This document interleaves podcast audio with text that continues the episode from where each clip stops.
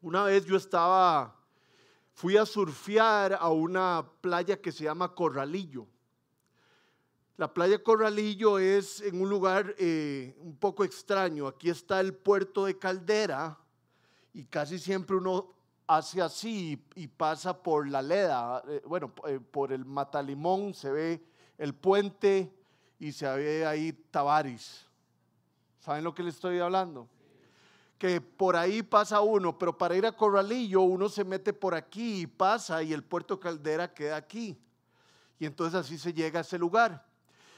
Y ese lugar eh, eh, es muy peculiar porque para surfear ahí es, un lugar donde eh, las olas se generan por unas piedras que están ahí. Cuando la corriente pega contra las piedras, se forma una ola y se forma una ola muy buena. Entonces, para los que no son surfeadores, les voy a explicar cómo funciona cuando uno surfea en un lugar donde la ola sale siempre en el mismo lugar. Aquí está la, roca, aquí es donde sale la ola y todos los surfeadores se tienen que ir colocando así. El que está más cerca de la piedra es el que tiene prioridad y el que se tira. Entonces, eh, yo estaba surfeando, eh, me acuerdo que era con Álvaro Williams y estaba muy cerca de la piedra y empecé a remar y me tiré en la ola. Y cuando iba en la ola me di cuenta que alguien me venía gritando por detrás, insultando por detrás. Y resulta que había alguien más cerca de la piedra que yo, él tenía la prioridad. Y entonces él se quitó y, de la ola y yo vi que él se quitó, entonces yo agarré la ola y la seguí surfeando. Y cuando me empecé a acercar otra vez al punto, eh, él me estaba gritando y me estaba increpando y me estaba insultando y me dijo, agarraste mi ola. Y yo no le hice mucho caso y, seguimos surfeando y no pasó nada más ahí nos salimos del mar y estábamos así descansando en la arena, yo y un par de amigos, y se viene el, muchacho, era mucho mayor que yo, em, o sea que si es muchacho, imagínense lo joven que soy yo. Em, y se viene y me empieza a insultar y me empieza a enfrentar, me empieza a hablar así cara a cara tanto se acercó que lo tuve que empujar un poco y decirle, tranquilícese, no me hable tan cerca. Y él me empezó a decir todo un montón de cosas que no puedo repetir aquí. Después de un rato de que él me estaba eh, enfrentando y hablando a cara a cara, él vio que yo no estaba como dispuesto a pelearme con él. Entonces de repente él se fue. Y literalmente este surfeador me había confrontado, ¿cierto? Este surfeador me había hablado cara a cara, muy decidido para hacer cuentas, pero yo no le hice pleito. Y la razón por la cual les cuento esta historia es porque el día de hoy vamos a estudiar un pasaje que nos motiva a hablarnos cara a cara a confrontarnos los unos a los otros. No como ese surfeador me confrontó a mí, sino de una manera muy amorosa y muy llena de gracia. Pero la Biblia nos enseña que si nosotros queremos crecer espiritualmente, somos parte de una comunidad, dentro de la comunidad debemos de confrontarnos, debemos de hablarnos cara a cara y no hablarnos por detrás o simplemente no hablar nada. La Biblia nos enseña que es necesario comunicarnos para que los problemas se resuelvan. Yo no sé si es un problema solo de Costa Rica o si aquí hay personas de Centroamérica, pero nosotros no acostumbramos a hacer esto. Los ticos no nos hablamos cara a cara, no resolvemos las cosas de frente, sino que muchas veces nos vamos por detrás. Aquí hay unos venezolanos haciendo así. Jamás debemos de respetar a una persona como Él lo hizo conmigo, pero sí es importante hablarnos. Y quiero, antes de llegar al pasaje que vamos a ver el día de hoy, enseñarles un pasaje súper poderoso donde sucede esto. Y es poderoso porque sucede esto con dos figuras muy importantes de la Biblia. dos héroes de la fe. Es una confrontación entre Pablo y Pedro. Entonces vamos a leer Gálatas 2 del 11 al 14. Gálatas 2 del 11 al 14. Gálatas está después de 2 de Corintios. Cuando vi, escribe, escribe Pablo, cuando vi que actuaban, no, perdón, el 11. Pues bien, cuando Pedro fue a Antioquía, le eché en cara, cara a cara, confrontando su comportamiento condenable. Antes que llegaran algunos de parte de Jacobo, que también se llama Santiago, es el hermano del Señor Jesús, Pedro solía comer con los gentiles, o sea, con los que no eran judíos. Pero cuando aquellos llegaron, comenzó a retraerse y a separarse de los gentiles por temor a los partidarios de la circuncisión. Los partidarios de la circuncisión son los judíos. Entonces los demás judíos se unieron a Pedro, por supuesto, vieron a Pedro echándose para atrás, no relacionándose con estas personas y se unieron a él en la hipocresía. Y hasta el mismo Bernabé se dejó arrastrar por esta conducta hipócrita. Se repite hipócrita dos veces. Cuando vi que no actuaban rectamente, dice Pablo, como corresponde a la integridad del Evangelio, le dije a Pedro delante de todos, si tú que eres judío vives como si no lo fueras, ¿por qué obligas a los gentiles a practicar el judaísmo? Entonces, en resumen, Pedro estaba con personas que no eran judías y estaba sentado comiendo y compartiendo con ellos. La razón es porque Pedro, así como Pablo, habían tenido una revelación de parte de Dios de que tanto los gentiles como los judíos eran igual delante de Dios. Y tanto los gentiles como los judíos recibían el Espíritu Santo y eran hijos de Dios. Esto Pedro lo había sabido muy bien porque dice el libro de Hechos que una vez Pedro estaba predicando en una casa de gentiles y mientras él estaba predicando el Espíritu Santo cayó y llenó a estas personas que lo estaban escuchando, pero no eran judíos. Entonces Pedro ya había entendido que el Espíritu Santo, que ser un hijo de Dios, era para todos los que pusieran su fe en Jesús. Entonces Pablo lo enfrenta. Pedro estaba con los gentiles, la estaba pasando bien, pero llegan los mandamás, llega Santiago, que era el líder de la iglesia, y Pedro siente miedo y, comete una hipocresía. Estaba sentado vacilando con ellos y viene Santiago y otras personas de la circuncisión y se empieza a echar para atrás como para que no lo vean con los gentiles. Esto estaba muy mal. Era una hipocresía. Y vea lo que dice el versículo 11. Pues bien, cuando Pedro fue a Antioquía, dice Pablo, le eché en cara su comportamiento condenable. Hay una versión de la Biblia que es un poco más literal, que es la Reina Valera. Dice así, le resistí cara a cara.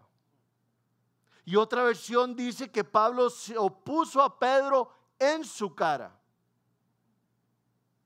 Creo que la Biblia nos está enseñando que a la hora de confrontar a alguien que está haciendo algo mal, tiene que ser de frente. Dios nos guía a hablar las cosas claramente y no por detrás. El error que cometió Pablo, tal vez, no sabemos, pero que sí cometemos algunos de nosotros, ¿cuál es? Que lo hizo enfrente de todo mundo.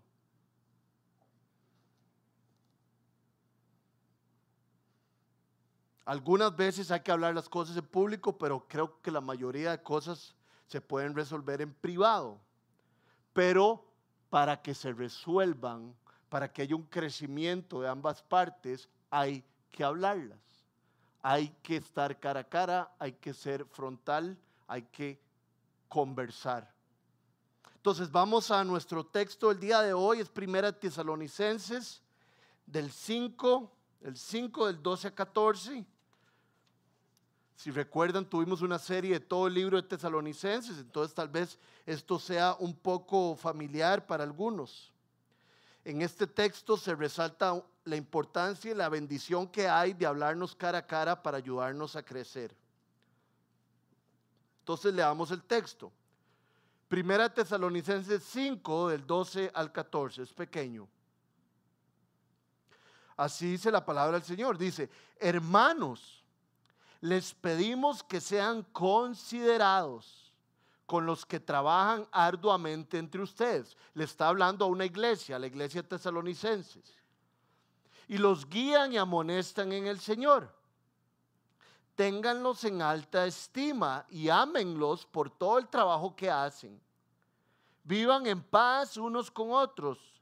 Hermanos, también les rogamos que amonesten a los holgazanes estimulen a los desanimados, ayuden a los débiles y sean pacientes con todos.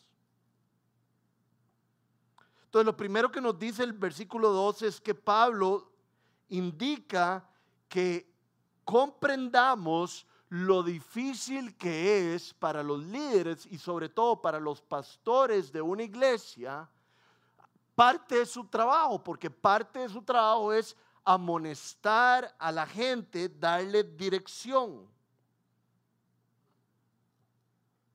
Es bueno saber qué significa amonestar porque creo que a veces creemos que es más fuerte de lo que es en ciertos momentos. Amonestar se refiere a advertir, se refiere a avisar, a exhortar y a reprender. Entonces Pablo les está diciendo a los tesalonicenses, sean considerados con sus guías y sus pastores que tienen que advertirles, que tienen que avisarles, que tienen que ayudarles. ¿Por qué? Porque trabajan arduamente entre ustedes y los guían y amonestan en el Señor. El apóstol quiere que la comunidad de creyentes entienda y respete el rol de los pastores, que se encargan de guiar a las personas. El versículo 13 dice que hay que tenerlos en alta estima, que los amemos por el trabajo que realizan. Y entonces yo me pregunto, ¿por qué Pablo le pone tanto énfasis a esto, al respeto que hay que tenerle a los pastores que nos guían? a este rol. Y la razón que yo creo que es, es porque no es fácil amonestar a las personas. Guiar a las personas es algo difícil. No es lo más bonito llegar donde alguien y tratar de instruirlo y sumar algo a su vida. No es fácil.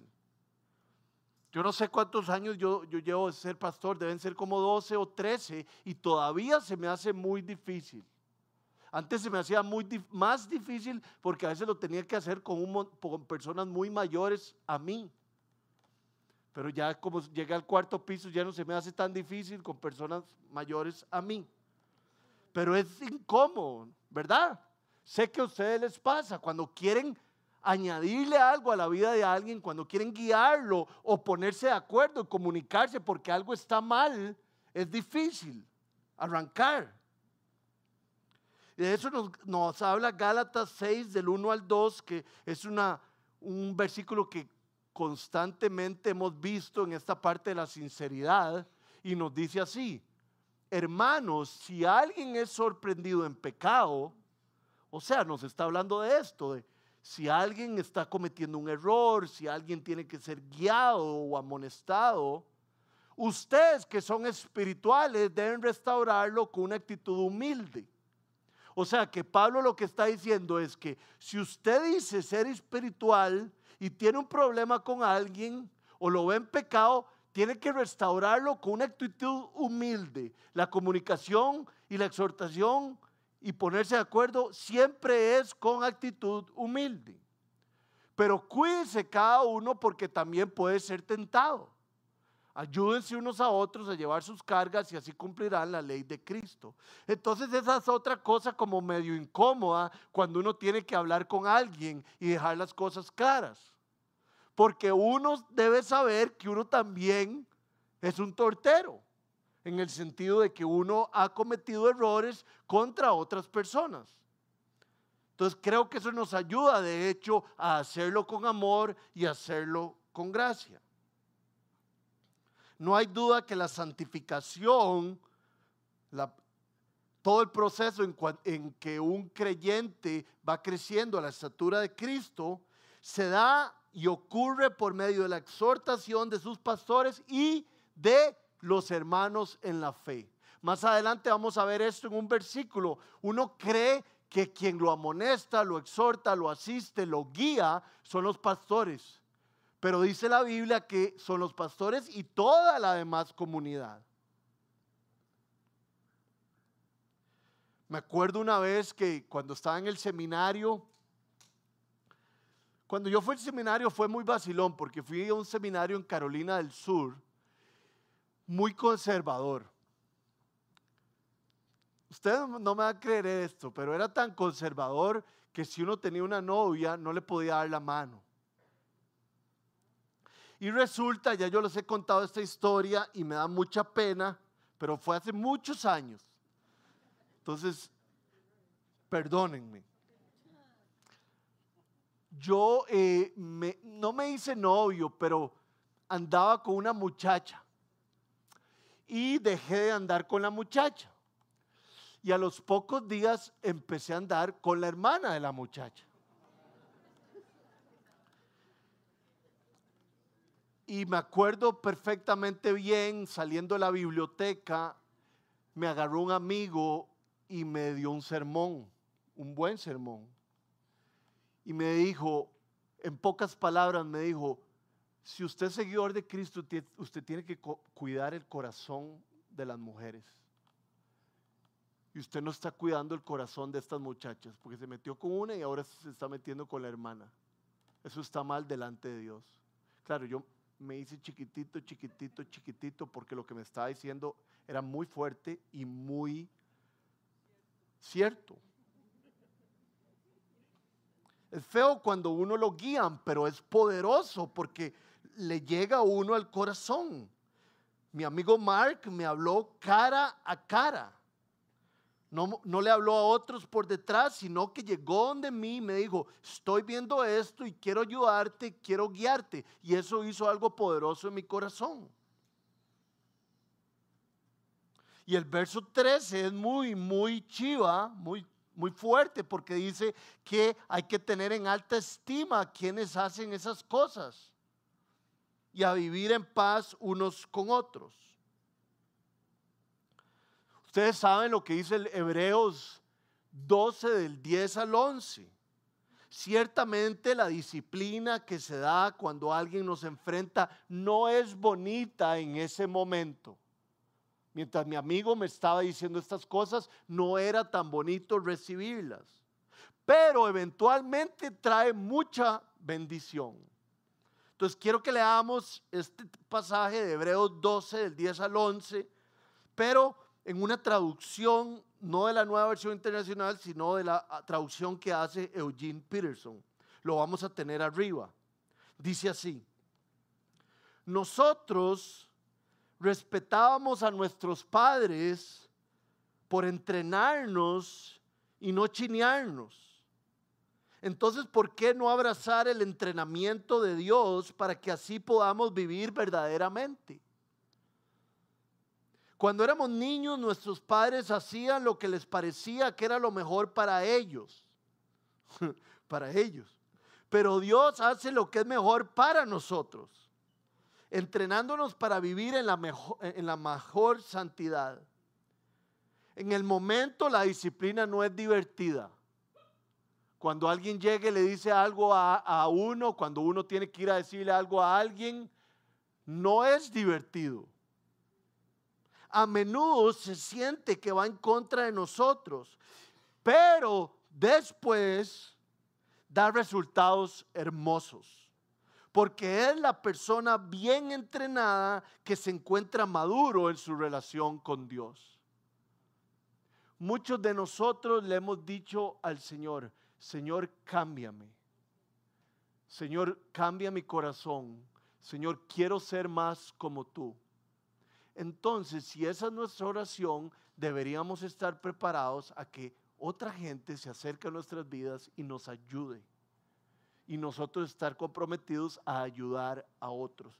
Pobrecito, pobrecita, la que, el que no tiene quien lo amoneste, quien lo guíe, quien le advierta.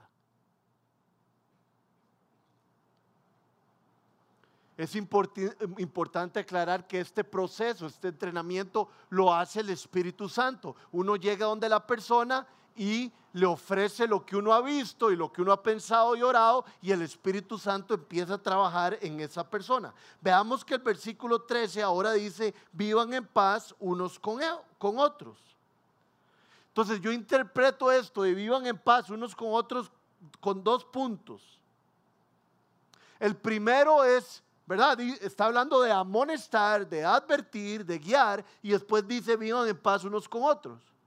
Entonces lo primero que yo veo de conexión entre esas dos cosas es que si alguien nos guía, si alguien nos advierte, si alguien nos confronta, no nos pongamos bravos con esa persona. Vivan en paz unos con otros. No la agarremos en contra de ella. Y es hermoso cuando una persona recibe guía y no la agarra en contra de la persona que le está dando guía.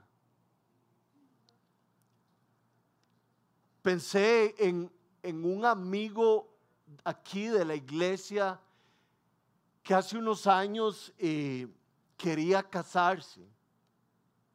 Y entonces eh, él llevó consejería prematrimonial con una eh, pareja que ya llevaba muchísimos años de casados.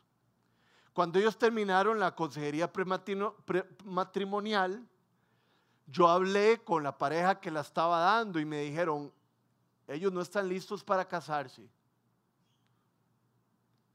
Imagínense lo, que, lo difícil que yo tenía el trabajo difícil que yo tenía, porque me lo estaban pasando a mí, ellos no lo hicieron.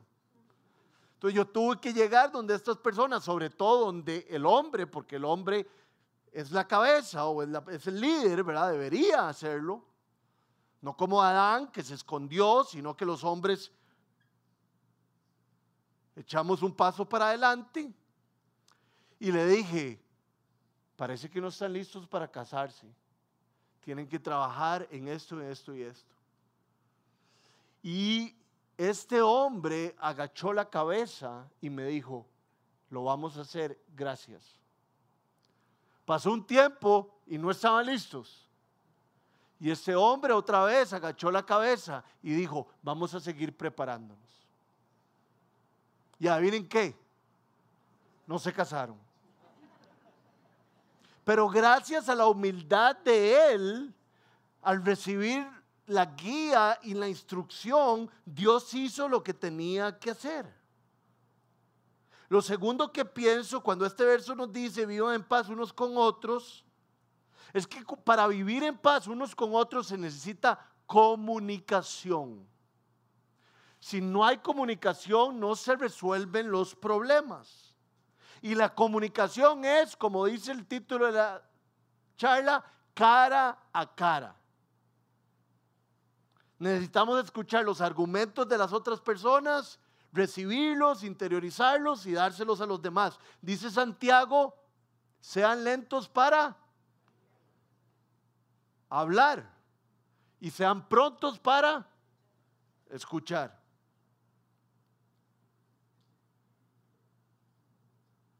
Hay que llegar a un punto medio.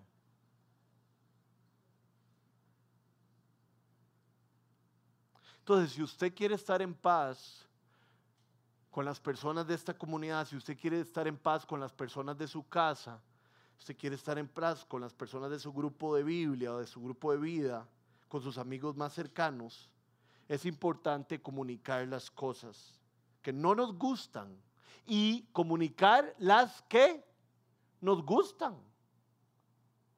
Cuando yo llego a mi casa, y mi esposa hace unos macarrones riquísimos, si yo le digo que están riquísimos, ahí vienen qué va a pasar. Los va a empezar a hacer más. Pero si yo le digo a Luciana que el bistec estaba muy tieso y muy feo, también ella aprende. Posiblemente no haga más bistec y haga más macarrones. Es un simple ejemplo, pero las personas, nuestros hermanos en la fe, nuestros esposos, nuestros amigos, nuestros primos, los del estudio de Biblia, tienen que saber qué nos gusta, qué nos hace sentir bien, qué nos motiva y qué no. Entonces yo les quiero preguntar, ¿existe esa comunicación en sus vidas?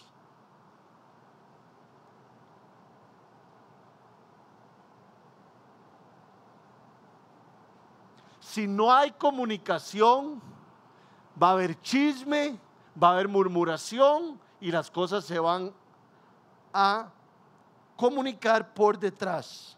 Y ahí es donde se pone mal el asunto. Y la Biblia nos habla que hay que hablar la verdad en amor. Me acuerdo una vez que fuimos a una conferencia y íbamos un amigo mío y, yo, que somos amigos como desde que tenemos 14 años. Entonces eh, él y yo nos llevamos muy bien y nos sabemos así de memoria nuestras bromas y las cosas. Y íbamos con un jovencito aquí de la iglesia y lo estuvimos vacilando y vacilando, pero no de forma fea, pero sí le, le hacíamos un montón de bromas íbamos caminando así como saliendo de un salón de conferencias y en eso se vuelve este muchacho y nos dice, ya, paren, estoy harto. Y mi amigo y yo nos quedamos así, chiquititos, chiquititos. De hecho, mi amigo es bastante chiquitito, se hizo más chiquitito. Y, y le dijimos, ¿qué pasa? Y nos dijo, es que estoy cansado de que me estén bromeando durante todo el día. Y yo le dije, bueno, qué hecha que nos decís, pero nos hubieras dicho hace cinco horas y no, y no te hubiéramos molestado tanto. Y algunos de nosotros hemos permitido que alguien nos haga cosas o nos hable cosas que no nos gustan y no decimos nada y un poquito de levadura fermenta toda la masa y se hace gangrena. Por eso es que mi amigo se volvió furioso. Pero si nos hubiera dicho desde la primera broma, no me gusta que me bromen de esa manera, no hay un problema. Entonces aquí tengo una pregunta que quisiera que la, la leyeran y le pusieran cuidado. ¿Habla usted las cosas cuando tiene una diferencia? Cuando algo le molesta o quiere que las cosas cambien entre usted y otra persona. ¿De verdad que las habla? ¿Superficiales o profundas? Es una costumbre en nuestras vidas, cara a cara, frente a frente. A veces vemos una oportunidad de crecimiento en una persona y nos quedamos callados. Y aquí en la iglesia. Lo, creo que lo hablamos un poquito la vez pasada, construyendo el ambiente de gracia. No tengo que ser tan cercano a alguien para guiarlo y para advertirle de algo. Porque nosotros debemos de entender que somos un cuerpo. Y para que el cuerpo funcione debe estar conectado y debe estar en una buena relación. Hoy por ti, mañana por mí.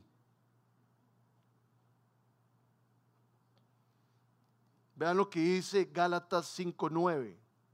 Es exactamente lo que les acabo de decir.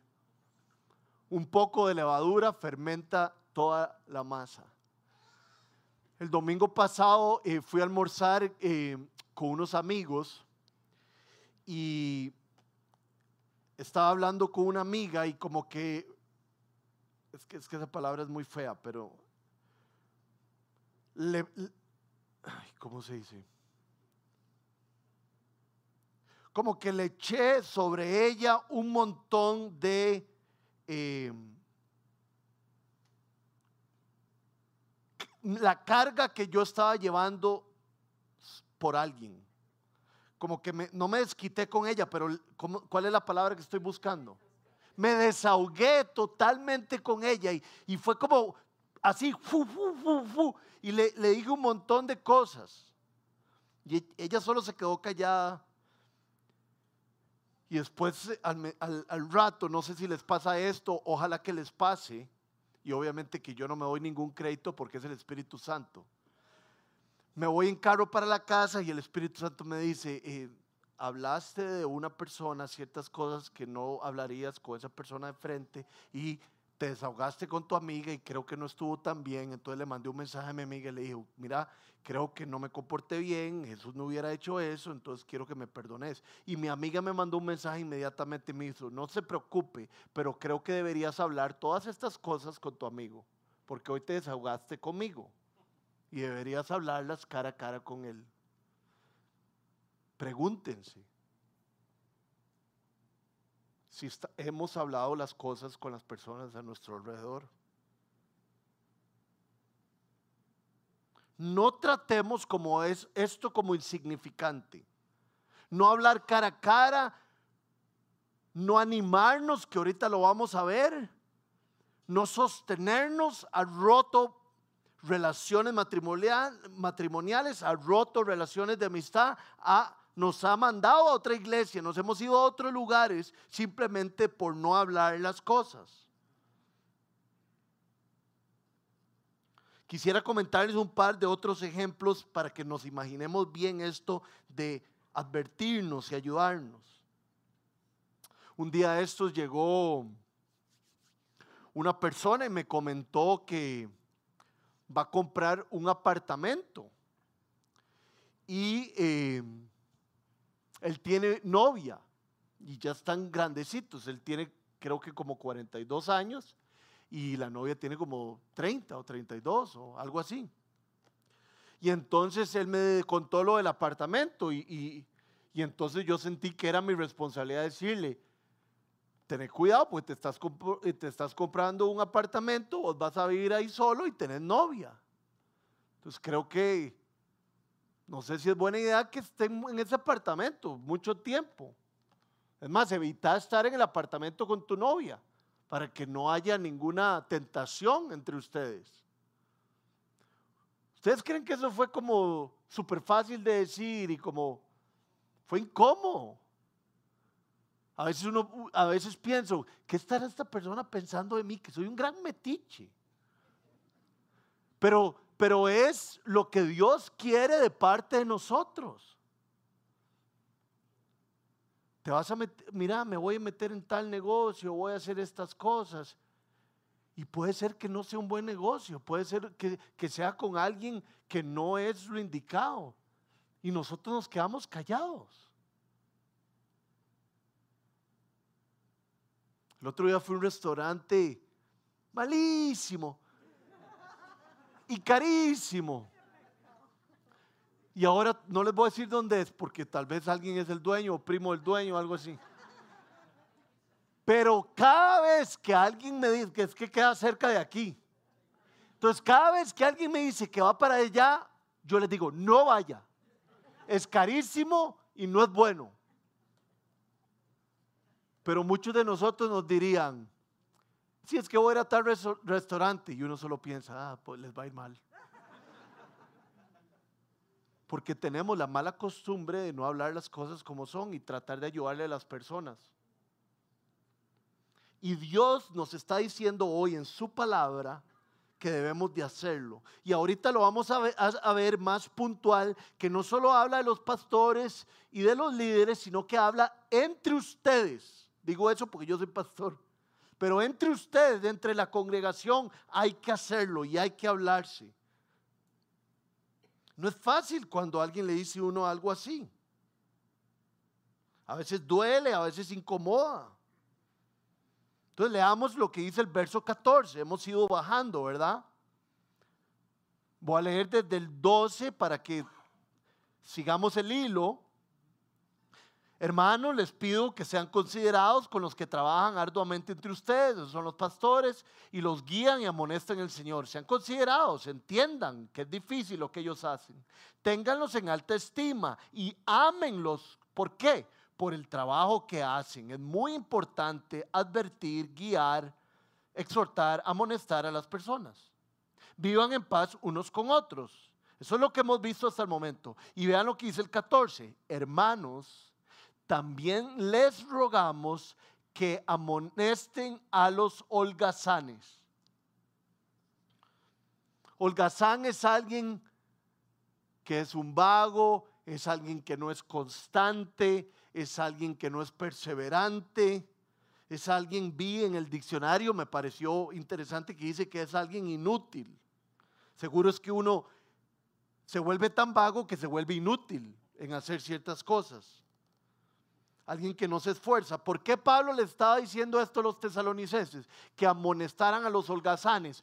Porque en Tesalónica, ustedes saben esto, lo vimos hace unos meses, en Tesalónica había muchas personas que tenían la creencia de que Jesucristo ya iba a volver.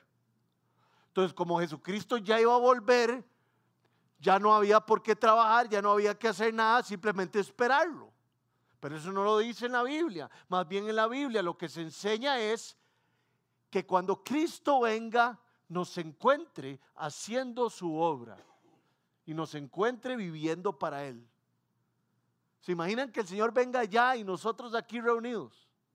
¡Qué maravilla! Que el Señor venga el lunes y nosotros estemos trabajando para Él no como para los hombres. Entonces Pablo les dice a la congregación, no a los pastores, amonesten a los holgazanes. Si alguien es vago, si alguien es inconstante, porque había un problema también con ellos. No solo no hacían nada, ¿qué hace? va a sonar rara la pregunta. ¿Qué hace el que no hace nada? estorba e interrumpe a los que sí están haciendo algo. Entonces Pablo les dice, tienen que hablar con estas personas. Tienen que hablarles cara a cara. Que no estorben, que no sean vividores. Y que el Señor venga cuando ellos estén haciendo su obra. O cuando, que, cuando ellos estén haciendo su obra, que el Señor venga. Eso es lo que está en juego. La idea de ser sincero es hablarnos personalmente. Y vean qué interesante en el 14 que se sigue hablando de puntos específicos. Ya entonces dice, no solo amonesten a los holgazanes, sino que estimulen a los desanimados.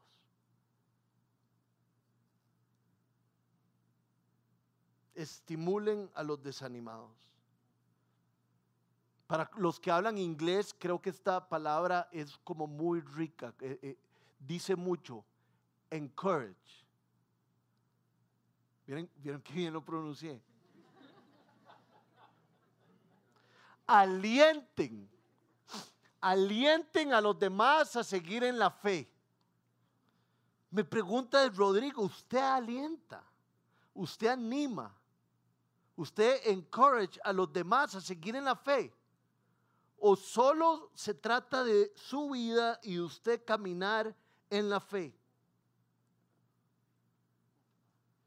Motivamos a los demás a ser buenos esposos, a ser buenos hijos, a ser buenos administradores, a, ofrendar en la iglesia, a hacer cosas que Dios nos manda a hacer. Eso es amor.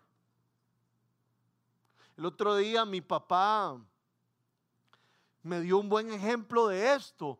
Eh, mi papá está fuera del país eh, porque mi mamá está haciendo una pasantía. Entonces se fueron juntos a, bueno, mi papá a vacilar y mi, mi, mamá a, estudiar.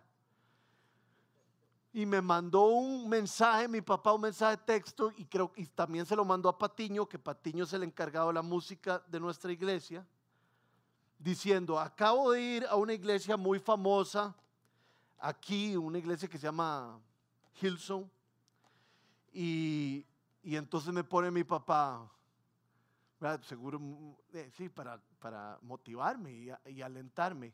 Fui a esta iglesia bonita, Casa 242, no tiene nada que envidiarle, ni en la enseñanza ni en la música.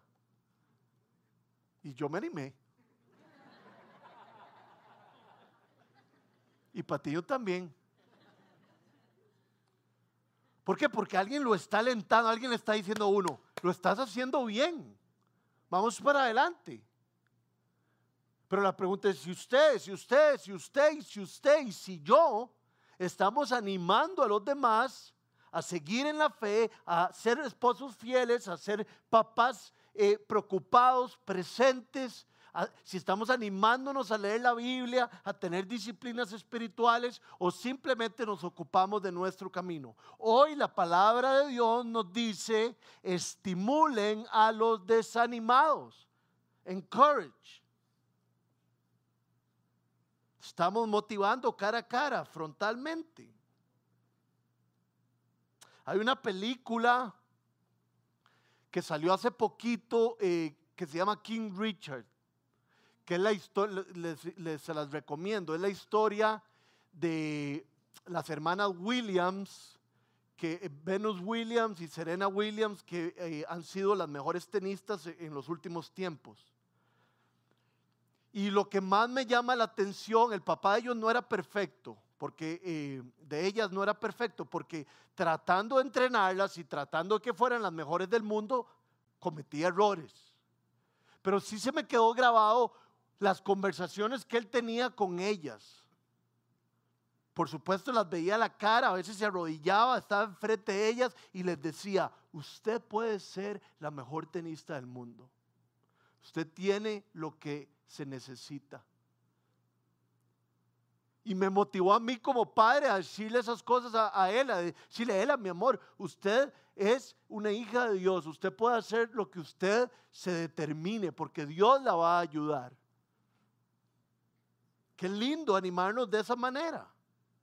Es bíblico, vean lo que dice Josué 1 del 6 al 11.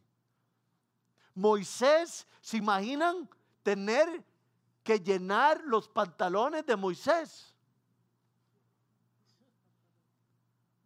¿Entendieron lo que les dije? Y entonces Josué es el que tiene que conquistar la tierra prometida. Josué está nervioso, muy nervioso, muy desanimado. Y Dios le dice, lo anima. Anima al desalentado, al tímido. Sé fuerte, Josué, y sé valiente, porque tú harás que este pueblo herede la tierra que les prometí a sus antepasados. Solo te pido que tengas mucho valor y firmeza para obedecer toda la ley que mi siervo Moisés te mandó. Ánimo. No te apartes de la ley para nada. Solo así tendrás éxito donde quiera que vayas. Recita siempre el libro de la ley y medita en él de día y de noche. Cumple con cuidado todo lo que en él está escrito. Así prosperarás y tendrás éxito. Ya te lo he ordenado, te lo voy a repetir otra vez porque te quiero animar y quiero que vayas para adelante. Sé fuerte y sé valiente. No tenga miedo ni se desanime. Ve la palabra. ¿Y por qué no va a tener miedo ni me va a desanimar? Porque el Señor, tu Dios, te acompañará, donde quiera que. Animamos nosotros a nuestros hijos, a nuestros hermanos en la fe, a nuestros jefes, a nuestros subalternos de esa manera. No tenga miedo, no tenga miedo. Este reto es difícil, pero el Señor está con usted. Estoy en un lugar oscuro, estoy en un lugar de depresión, perdí el trabajo. ¿Cuánto necesita uno que alguien llegue y lo anime y le diga que el Señor no lo va a soltar? Y entonces hoy pregúntese usted y yo si nos caracteriza animar a los desanimados. Y aquí en el 14 dice, hermanos, también les rogamos que amonesten a los holgazanes, estimulen a los animados y ayuden a los débiles. En otras versiones dice a los tímidos. Y entonces esto me recuerda lo que dice 1 Timoteo 4:12. 1 Timoteo 4:12 lo podemos poner ahí arriba, pero dice, Timoteo, no dejes que te menosprecien por ser joven, al contrario, que los creyentes vean en ti un ejemplo a seguir en la manera de hablar, en la conducta, en la fe y la pureza. Pablo sabía que Timoteo era tímido, pero Pablo había visto el potencial en Timoteo. No dejes que te desanimen, no dejes que se metan con tu juventud, sé un ejemplo. Y entonces es, lindísimo porque le está enseñando a uno a abrir los ojos más grandes y ver el potencial en las demás personas y motivar ese potencial. Queremos ser una comunidad de seguidores de Cristo sinceros. Y dentro de sinceros va cara a cara, amonestarse, animarse y sostener a los débiles Ahí es importante saber una cosa. En la escritura, en el Nuevo Testamento, muchas veces cuando se habla de los débiles, en el libro romano se encuentra mucho, se está hablando de débiles en la fe. Se está hablando como de las personas que tienen convicciones que realmente no son tan bíblicas, pero son como de costumbres, que hay que respetarlos. Como en 1 Corintios cuando Pablo habla y dice, si alguien es débil en la fe, que cree que solo puede comer ciertas cosas, no coma de todo enfrente de esa persona porque se va a sentir un poco irrespetada. Usted que es maduro en la fe, respete y piense en ella. Entonces Pablo aquí está hablando no solo de los tímidos, sino de los que no tienen tanta conocimiento o no son maduros en la fe. Sosténganlos, dice Pablo ayuden a los débiles. Casa 242 debe ser un lugar donde sostengamos a los que se están cayendo. Esa es la iglesia. Y llegamos a la última parte del pasaje, que dice así. Voy a leerlo todo el 14. Hermanos, también les rogamos que amonesten a los holgazanes, estimulen a los desanimados, ayuden a los débiles, que en otra versión dice tímidos, y sean pacientes con todos. Cuando yo leí esta parte de ser pacientes con todos, yo me quedé bateado. Porque Pablo viene hablando de ánimo, viene hablando de amonestación, viene hablando de hablarse cara a cara, viene hablando de sostener a los débiles y ahora dice paciencia. Entonces a mí no entendí muy bien. Pero después de, de pensar y estudiar, entendí algo. La paciencia viene de una palabra, de un vocablo en latín que significa sufrir. Por lo tanto, la paciencia se ve reflejada en alguien que soporta en silencio situaciones no tan agradables. Una persona paciente es una persona que no se alborota, no explota ante situaciones muy no muy agradables. Y entonces, ¿por qué dirá sean pacientes unos con otros? Porque si yo llego donde Jimmy y guío a Jimmy, le doy una recomendación o lo amonesto o lo exhorto o lo animo, yo tengo que entender que Jimmy no va a cambiar a los dos minutos o a los tres días. Jimmy va a durar un tiempo en procesar eso y ojalá pueda ir hacia adelante. Uno de los temas más difíciles que tiene la iglesia, no solo con los hombres, sino con las mujeres, que es algo que nosotros estamos tratando de trabajar en nuestra iglesia, es la inmoralidad sexual. Y si usted anima a un hombre o una mujer que está luchando con eso, si usted lo sostiene, tenga paciencia, porque va a durar, ojalá no mucho, pero tal vez mucho tiempo. Entonces ven por qué Pablo mete la paciencia unos con otros. Porque cuando hay ese cara a cara, cuando seamos frontales, no podemos esperar que todo va a cambiar en un segundo.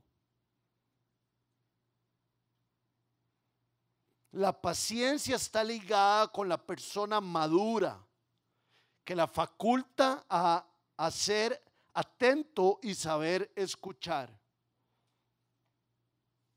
Ser paciente. Y, ¿verdad? y, tal vez lo, lo, lo, estiro un poquito, pero ser paciente eh, es lo que leímos, ¿verdad? Es no perder el control en situaciones no tan agradables. El sábado pasado, eh, no sé si se acuerdan que saludé como unos gringos que habían aquí. Y, la persona que los trajo eh, nos invitó, me dijo a mí que si quería ir con ellos a, comer aquí a, a, Plaza Ixcazú. Y fuimos ahí a comer y eh, los gringos todos tenían hijos y y en eso empieza un chiquillo ahí donde está esa luz. Nosotros estábamos aquí sentados a hacer un berrinche, pero como decimos, de padre y madre. Gritaba y un berrinche, pero digamos, hace rato no veía yo un berrinche de ese calibre. Y todos nosotros como que lo veíamos de, reojo y todos nosotros acongojados y, y un poco incómodos. Y le hace el papá, este, este chiquillo está gritando. Y le hace el papá, venga mi amor. Y el chiquillo le gritaba más, venga mi amor, hablemos. Y uno de los gringos que andaba con nosotros es pastor y nos hace a todos, ahí hay un buen papá. Y yo me quedé sin frío. Y él dice, ahí hay un papá paciente. La situación era desagradable. Pero este papá no perdió el control. Y mientras el otro había perdido el control, simplemente iba caminando así. Entonces, ¿por qué Pablo en esta parte de hablarse de cara a cara, de enfrentarse, de animarse, de amonestarse, no solo los pastores, sino toda la iglesia? Gracias, Teo. ¿Por qué paciencia? Porque no todos vamos a cambiar rápido, porque somos seres humanos, porque el pecado reina y va a ser tal vez unos, unos cambios a veces lentos. Entonces, si usted ha amonestado, si usted ha animado a alguien, si lo ha exhortado, si le ha advertido cosas y esa persona sigue igual, ore por ella para que llegue a cambiar. Y si a usted le exhortaron y lo amonestaron, tal, también téngase paciencia. No se pegue con un látigo. Porque el Señor lo dice aquí. Y quiero terminar con esto. La paciencia es parte del fruto del Espíritu. ¿Y quién nos ha tenido a nosotros más paciencia que cualquier persona? El Señor Jesús. El Señor Jesús hizo su plan en el momento adecuado. Dice que el Hijo del Hombre vino en el Kairos, en el momento oportuno. Y en el momento oportuno el Cronos. Cairo es momento oportuno. Cronos es eh, tiempo, alguien que me ayude, cronológico. Yo me imagino que Dios quería enviar a su Hijo desde hace muchísimo tiempo, ¿verdad? Desde hace mucho tiempo quería salvar a la humanidad, pero Dios lo hizo en el momento oportuno. Él estaba lleno de paciencia. Jesús, Dios con Jonás. La mala crianza de Jonás Jonás, vas para Punta Arenas, se fue a Puerto Viejo. Lo saca el pez y sigue trabajando en él. Dios con Pedro, aléjate de mí, Satanás. Le corta la oreja a la persona. Niega al Señor tres veces. Y el Señor llega y le hace desayuno y le hace, Pedro, estás perdonado, solo cuida a, mis ovejas. El Señor es paciente con nosotros como nadie más. Entonces nosotros podemos ser pacientes con los demás y animarlos, exhortarlos para tener una comunidad de personas sinceras.